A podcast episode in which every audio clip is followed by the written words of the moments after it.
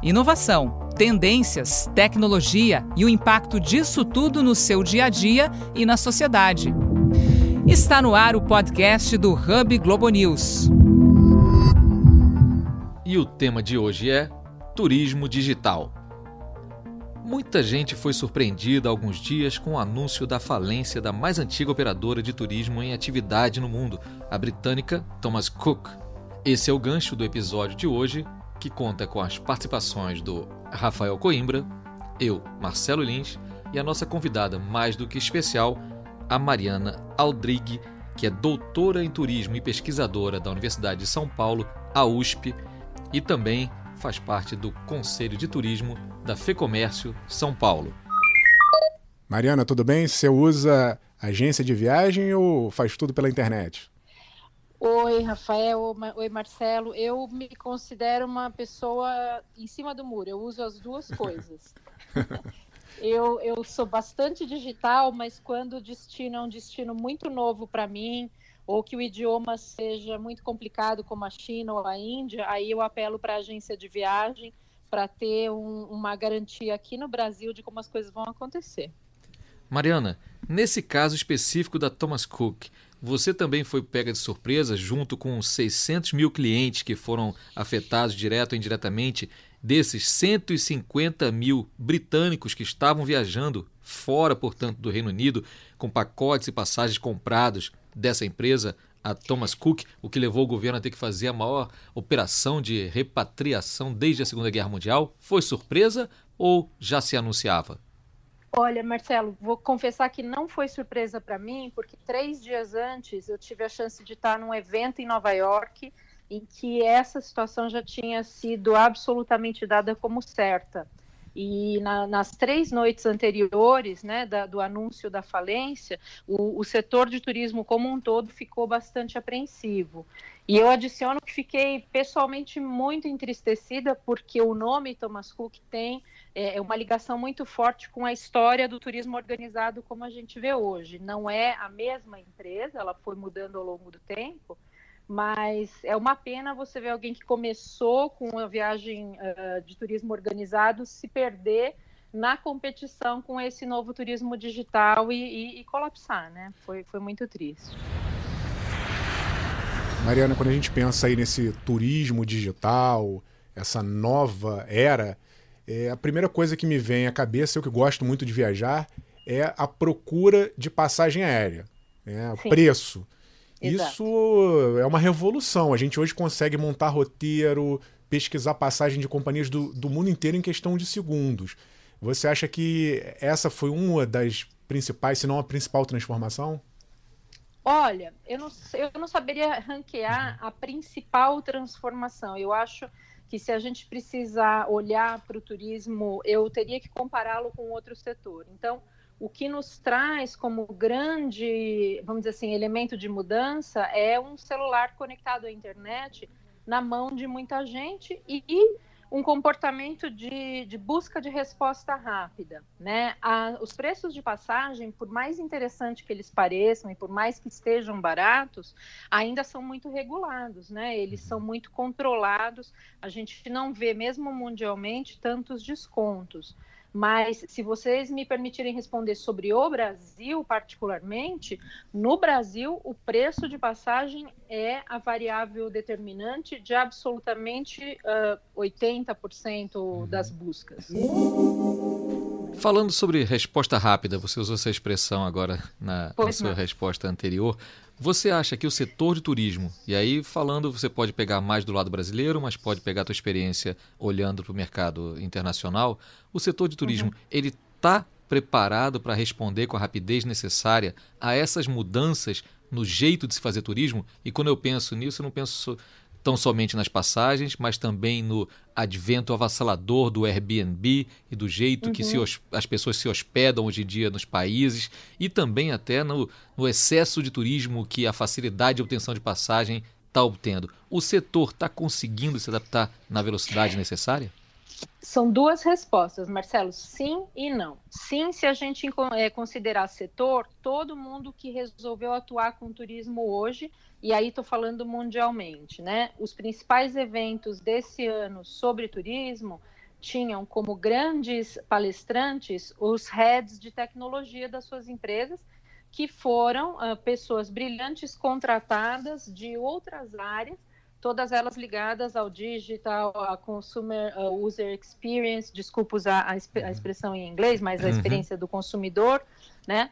E o que a gente vê no setor comparando Brasil, Reino Unido e Estados Unidos de maneira geral, o turismo tradicional ele é feito uh, por pequenos empresários, às vezes até médios empresários, que são extremamente relutantes de aceitar a nova tecnologia até como parceiro.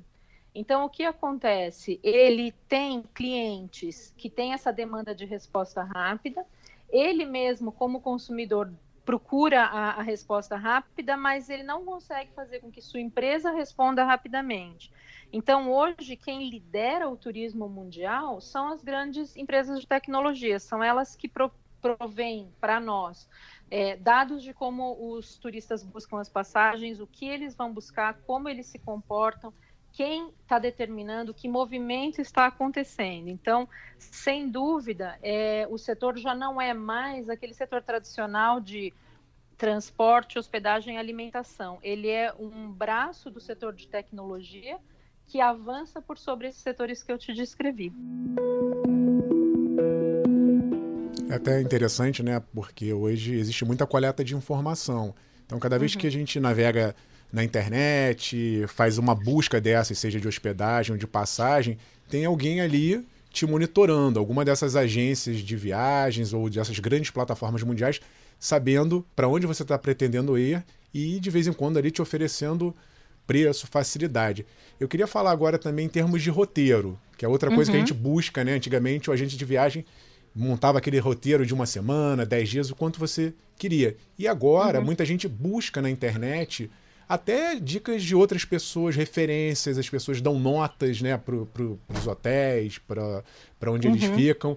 Isso também mudou, quer dizer, o consumidor hoje, mesmo ainda buscando uma agência de viagem tradicional, ele consulta a internet para montar o seu roteiro?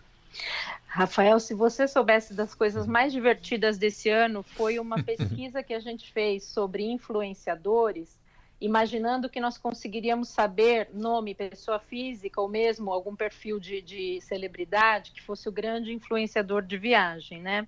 Na verdade, o grande influenciador de viagem no Brasil hoje é um blog de viagem que está com cerca de 15 anos de idade. Uhum. E esse blog, ele, ele explica, ensina como as pessoas viajam, como escolher o melhor hotel, o que fazer, como otimizar o seu tempo.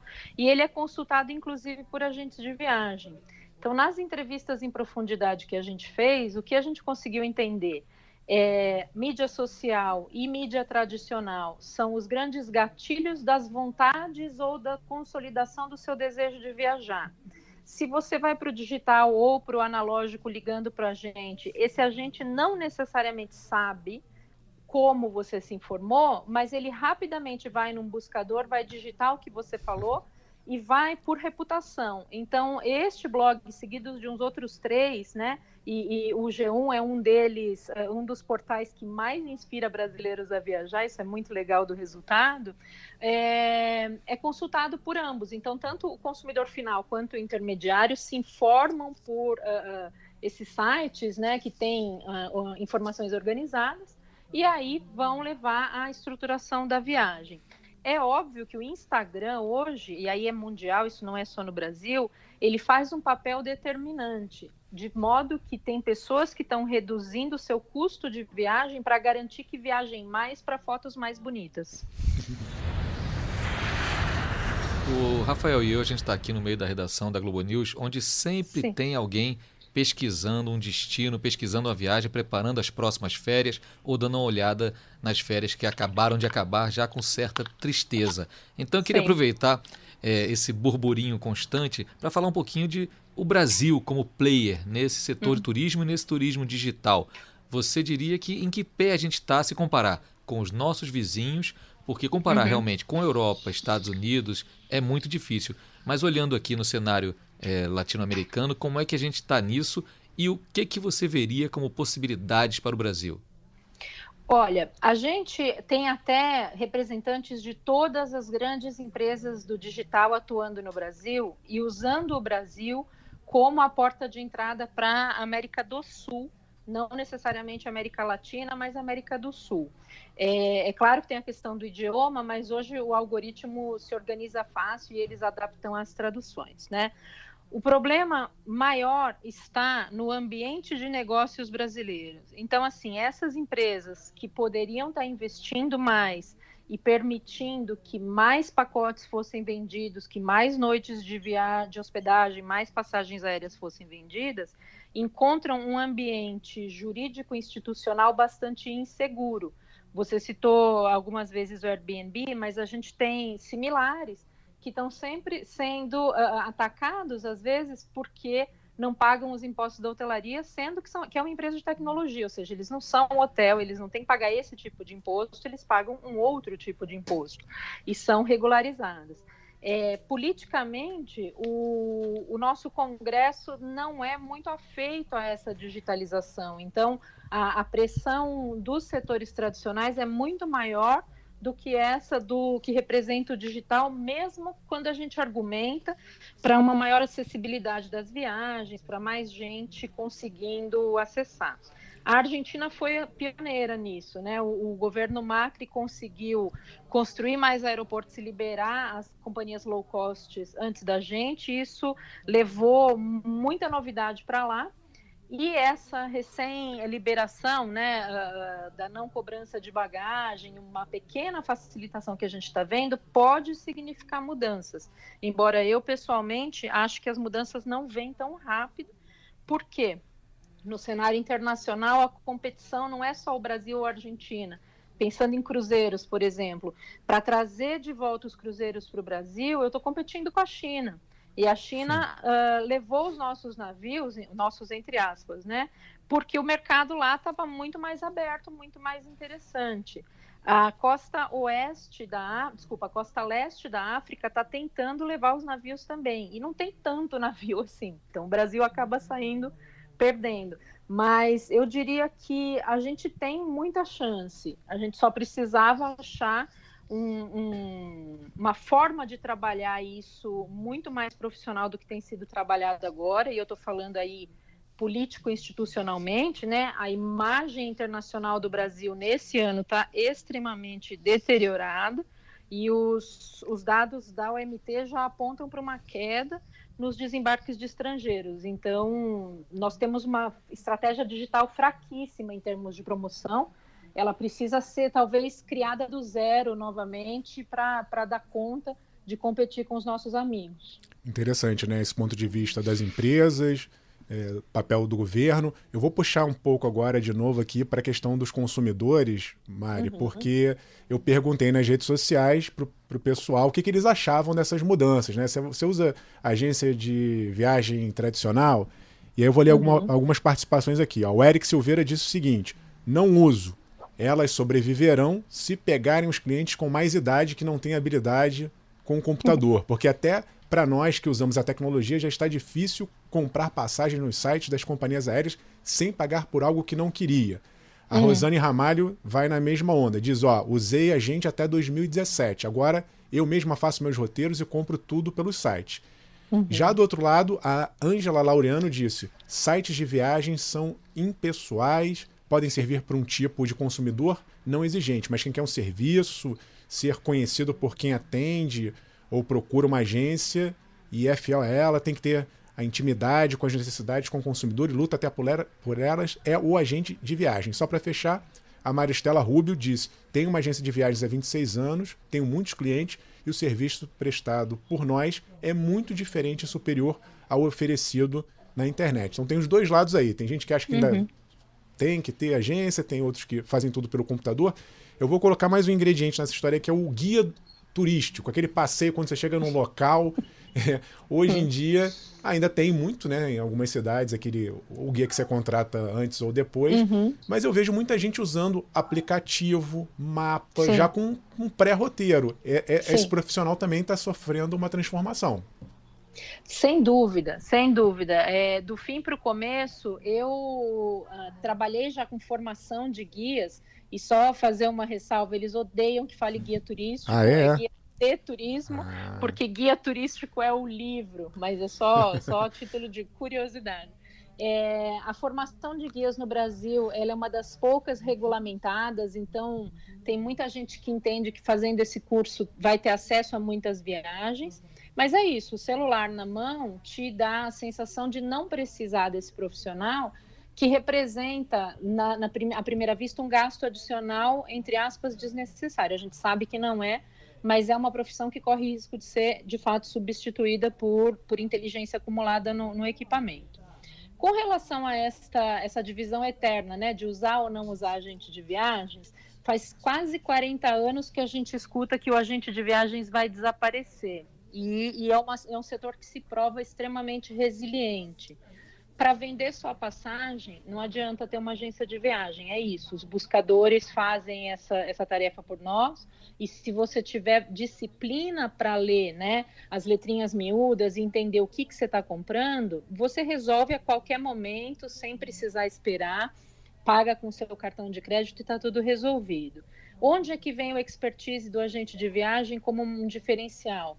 Em te poupar o tempo, né, Rafa e Marcelo? Você vê assim toda vez que a gente vai programar uma viagem, especialmente uma viagem de férias daquelas muito desejadas, você não vai fazer isso em dois dias. Você acaba levando dois ou três meses de antecipação e conversa em casa, e busca e volta. Então, algumas pesquisas já mostram que você leva mais tempo planejando uma viagem de férias do que o seu próprio casamento. É, eu não. Eu efetivamente não, não, não, comparei na minha situação, mas eu sei que a gente demora. Então, assim, o agente de viagem, especialmente aquele especializado, então, ah, em turismo de aventuras, ou em turismo cultural, ou em turismo de retiros espirituais, ele já tem o repertório, ele vai te guiar por experiências mais uh, uh, confiáveis. E é isso, você terceiriza a questão, você está lá pagando para alguém garantir que a experiência vai dar certo. E eu brinco muito com os meus alunos, você acaba tendo alguém para culpar se der errado, porque não tem nada mais frustrante do que você sozinho fazer a sua compra digital e descobrir que errou porque não leu tudo. Mas vou ficar de novo em cima do muro porque é isso, assim, as viagens simples, a, a compra da ponte aérea, o final de semana fácil, alugar uma casa, vai ficando centrado no indivíduo. A viagem estruturada, aquela que demanda uma consultoria, ou mesmo quando o seu tempo, a sua agenda não permitir dar conta dessa simples, vai, vai te deixar com um assessor, com um consultor que te conhece em profundidade e que vai fazer para você e vai ser aí o, a sua contraparte na discussão dos detalhes da viagem. Então, é, é muito improvável que essa profissão desapareça. Aqueles que são muito uh, simplistas na forma de trabalhar, eu acho que esses têm, têm prazo de validade. Aproveitando, Mariana, que você estuda profundamente essa matéria, o turismo, e agora com esse fluxo avassalador de informações do chamado turismo digital, Uhum. Você frequenta também é, congressos, troca muita informação com gente do setor, gente que pesquisa o setor. O que você tem visto ultimamente de mais curioso ou que poderia chamar de inovador nesse setor do turismo digital? Uhum. E como você vê esse cenário, digamos assim, no futuro próximo, é, tendo a ver com exatamente isso que a gente estava falando? O que vai ser cada vez mais a experiência e o que vai ser ocupado de vez pelas máquinas, porque eu acho que isso é um processo que está acontecendo em diversos setores, né? Uhum, uhum. Eu, do, do, congresso mais recente que eu participei, que foi há 10 dias em Nova York, o que mais me chamou a atenção foi o, o uso cada vez mais refinado né, do, do, do, banco de dados e dos nossos traços digitais, e isso uh, usado por engenheiros na personalização de serviços. Então, uh, vai, eu acho que o ser humano vai ser incapaz de acumular tanta informação tão rápido quanto um software de personalização de oferta combinando, né? É meio de transporte, hospedagem e atração. Uhum. O exemplo que não é tão novo, mas que eu acho que faz muito sentido para brasileiros, é gestão de filas, tanto na Disney quanto em algumas atrações euro europeias, de modo que você faria três atrações num dia, mas com esses softwares você consegue fazer de seis a oito atrações. Então, é, dá uma sensação de que você venceu a, a, a, experiência de outros que não, não se renderam a essa tecnologia, que é muito satisfatória, né? Conseguir ter ido a oito uh, brinquedos num dia de muita demanda, ou numa cidade como Amsterdã, em que todos os museus estão cheios, você chegou e conseguiu né, uhum. uh, olhar para tudo. Isso me, me, encanta demais, essa gestão de, de populações, gestão de, de, de, tumultos, né? Agora, o, o grande tema do ano é a disponibilidade de internet nas companhias aéreas de longa duração, nos voos longos, e o que, que isso vai significar para a produtividade mundial, porque para as companhias aéreas ainda é muito caro oferecer esse Wi-Fi gratuitamente e muda a relação dos clientes com o entretenimento de bordo, que é algo que elas investiram muito, né? Então, de repente, de desligar a telinha ali da frente para que você escolha o que você vai assistir e perder aqueles patrocínios pode ser crucial na, nessa mudança de negócios. Os assistentes digitais não, não apareceram esse ano como algo a ser levado muito em conta, talvez até por conta do, do perigo, né, do, do vazamento dos dados, então eles optaram por não tratar. E uh, cada vez mais as pequenas empresas ocupadas em personalizar o seu serviço ao nível do indivíduo, se isso for possível, né? Então, memorizar por exemplo, o tipo de travesseiro que a pessoa escolheu, se o café era com açúcar ou adoçante, para que isso não seja mais uh, necessário de se perguntar e o seu funcionário foque mesmo na interação com o cliente. Uhum. Então, é, é, é, é uhum. o uso inteligente de dados. Né? Os dados existem, você vai ter que treinar uh, essa mão de obra, e isso cabe a nós, professores, né? treinar a mão de obra para ser muito mais atento às demandas novas dos clientes e não necessariamente a procedimento e operação. O que é repetitivo vai virar é, é, digital e o que é individual mesmo a gente vai ter que refinar. Só, enquanto você estava falando, Mariana, eu estava lembrando é, de algumas empresas, de algumas companhias aéreas que estão testando o uso da realidade virtual durante o voo, ou seja, a pessoa Sim. já viaja no ar, uma experiência virtual, para quando ela chegar em terra, ela ter aquela experiência de verdade. E isso pode ser levado a uma potência ainda maior, pensando que a empresa daqui a pouco pode oferecer pacotes virtuais de viagem para a pessoa ter experiência como ela tem é, em alguns jogos, já em alguns games, que você se sente no lugar, que você se sente naquela arena, né? Isso é muito interessante para a gente ficar atento, né, Mariana? e destinos investindo em patrocinar esses games, Marcelo, como aquele, ah, eu nunca lembro o nome de game, mas eu, bom, Resident Evil, qualquer coisa assim, uhum. eu não vou uhum. lembrar o nome, que é ambientado em Florença. É, a cidade de Florença, depois do lançamento dessa versão digital do jogo, mudou o número de visitantes para mais. É, quando um destino optar por uh, colocar isso de, de, de forma consistente, ele vai convidar mais gente, porque você vive, vamos dizer, o ano inteiro dentro do jogo e você vai tentar ir lá de verdade para ter a experiência. E o inverso também é verdade, né? A realidade virtual te levando a um destino que você tinha alguma curiosidade, você descobre que não, não é aquilo que você quer ver e vai para outro. Mas isso sem dúvida está no, no na, na mira das grandes empresas de mídia e tecnologia, com certeza. Já deu para ver então, Mariana, que são mundos novos, sucessivos, em diversas camadas, em várias dimensões que se abrem nessas possibilidades infinitas do tal do turismo digital. A gente vai precisar fazer outro podcast, talvez mais para frente, voltando a olhar para alguns desses dados, algumas dessas novas realidades, para ver o que está acontecendo nesse setor tão dinâmico e tão interessante. Eu queria agradecer muitíssimo aqui a tua participação, Mariana Aldrigue, que é doutora e pesquisadora de turismo na USP, professora de cadeira ali tal desse tema e também é da área de turismo da FEComércio São Paulo. Obrigada, meninos, foi ótimo. Lembrando que você que está nos ouvindo pode mandar elogios, críticas, sugestões pelas redes sociais com a hashtag HubGenews e acompanhar outros temas ligados a isso tudo, a inovação, tendências, tecnologias, o impacto disso tudo na sociedade no Globo News Play. Até a próxima!